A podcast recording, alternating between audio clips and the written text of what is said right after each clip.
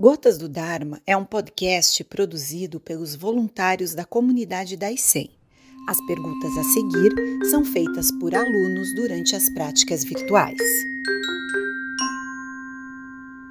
Sensei Gensho, devemos tirar os óculos para praticar zazen? Não necessariamente. Depende apenas de como você se sinta em relação a isso. Se estiver confortável com os óculos, use os óculos. Se não se sentir confortável, não use. Sensei, como lidar com o arrependimento quando somos imobilizados pelos erros, deixando de realizar ações que nos beneficiariam? O arrependimento é uma coisa boa. Temos até um voto de arrependimento, né? De todo karma negativo cometido alguma vez por mim devido à minha raiva, ignorância e ganância sem limites. De tudo isto, agora eu me arrependo. Esse voto de arrependimento tem algumas versões um pouco diferentes.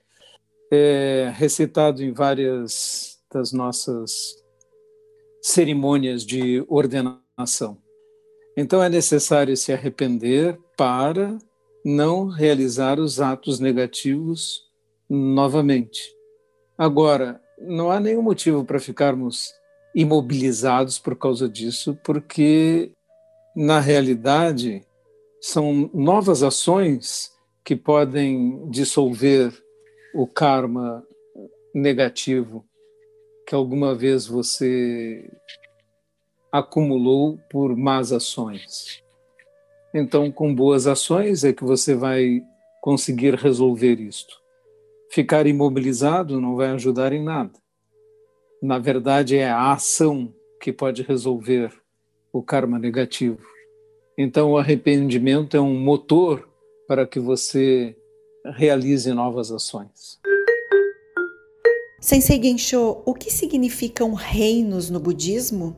Quando dizemos reinos, estamos usando um linguajar antigo, não é? E queremos nos referir a determinado âmbito, um âmbito de manifestação. Por exemplo, os seres que têm sentimentos de raiva, ódio e não têm compaixão, nós dizemos que eles vivem no reino dos infernos, ou se manifestam no reino dos infernos aqueles seres que têm grande ganância, nós dizemos que se manifestam no reino dos espíritos famintos, que têm uma sede e fome que jamais são solucionados, porque eles sempre querem mais, querem mais, querem mais. É... O reino da ignorância é o reino animal, só se age por instinto e não há raciocínio. Mas quando começamos a ter outros sentimentos, nos tendemos a nos manifestar no reino humano. Então existe um processo até, diríamos, evolucionário nesse sentido, de aumento de complexidade da manifestação. Também fala-se no reino dos semideuses, ou dos asuras, que são seres com grandes ambições e que estão sempre competindo é o reino da competição, do querer ganhar, do querer ser melhor do que os outros, do querer vencê-los. Esse é o reino dos semideuses, né, dos azuras. E o reino dos deuses é dos que acumularam grandes méritos e têm vidas muito confortáveis, mas daí eles não se interessam pelo Dharma. Então vejam que no budismo, quando dizemos reino dos deuses, não estamos nos referindo a um lugar que possa ser comparado como melhor do que o lugar dos Budas. Então, as realizações vão subindo de nível e temos sutras com descrição de mais de 30 reinos diferentes, planos de manifestação. E é isso que nós chamamos reinos. Esses primeiros que eu citei e descrevi são os mais próximos de nós e os mais primitivos deles. Vejam que o reino humano está colocado em quarto lugar. Sensei, se o karma gera uma reação, quem ou o que decide como será essa reação? Ninguém decide, isso é automático. Se você insulta alguém, esta pessoa tem raiva de você, isso é automático. Não tem ninguém decidindo sobre isso, não há nada é, julgando ou acumulando ou registrando karma. Ele é simplesmente o resultado das suas ações. Você é gentil com alguém e essa pessoa lhe devolve com gentileza ou com afeto. Isso é o próprio funcionamento do karma. Monge Gensho, como podemos receber os preceitos de leigos? Você deve, no Daisen, praticar dois anos e fazer uns dois retiros presenciais, dois sextins, para poder pedir para fazer os votos. E isso você deve pedir numa entrevista privada com o professor. E aí então decidiremos se já existe uma decisão suficientemente forte que justifique tomar os votos de lei. Sensei, o karma explica por que uma criança não é amada por seus pais? Nós temos que perguntar por que ela se manifestou naquele lugar junto àqueles pais. E tudo isto são efeitos kármicos, sim, do próprio passado. Sensei Gensho, hoje faz quatro meses que minha mãe faleceu. E o Zazen tem me ajudado bastante no processo de saber lidar com a perda. Porém, no dia de hoje, senti muita saudade e não consegui conter o choro. Chorei muito. É normal que esse tipo de situação aconteça?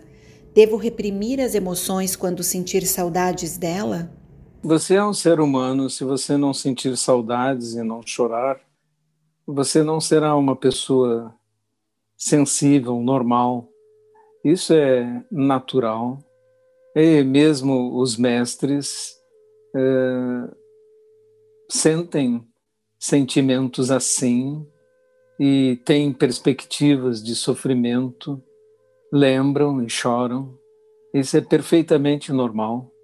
Tive entrevistas com meu mestre em que nós dois choramos.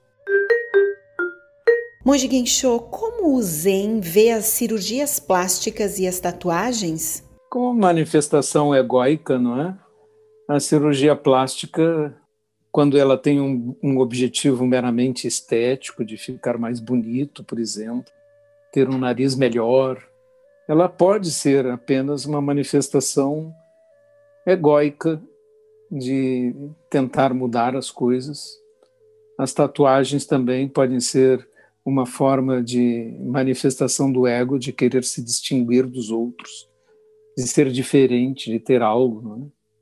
É? Vejo que na prática espiritual os monges fazem um esforço para serem iguais, vestem roupas iguais, raspam as cabeças, raspam as barbas.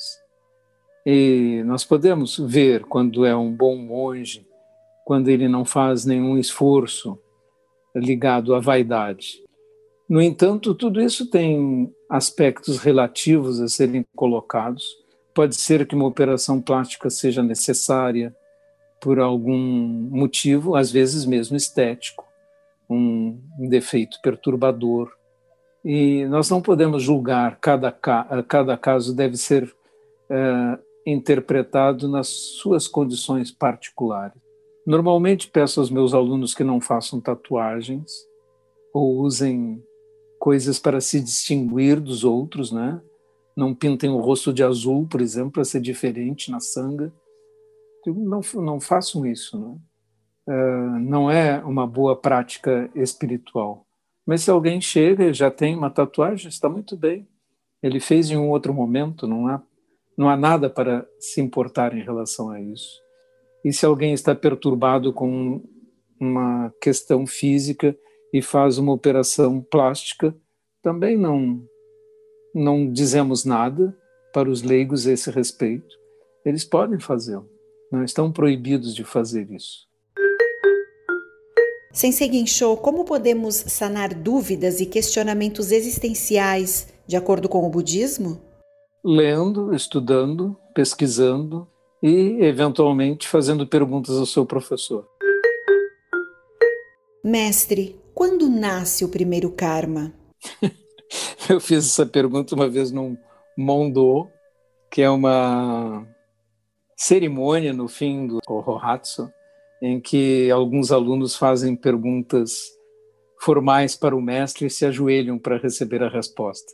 É uma cerimônia muito bonita e improvisada, e você faz as perguntas de todo tipo que lhe ocorram você pode perguntar por que, que a lua é redonda para o mestre.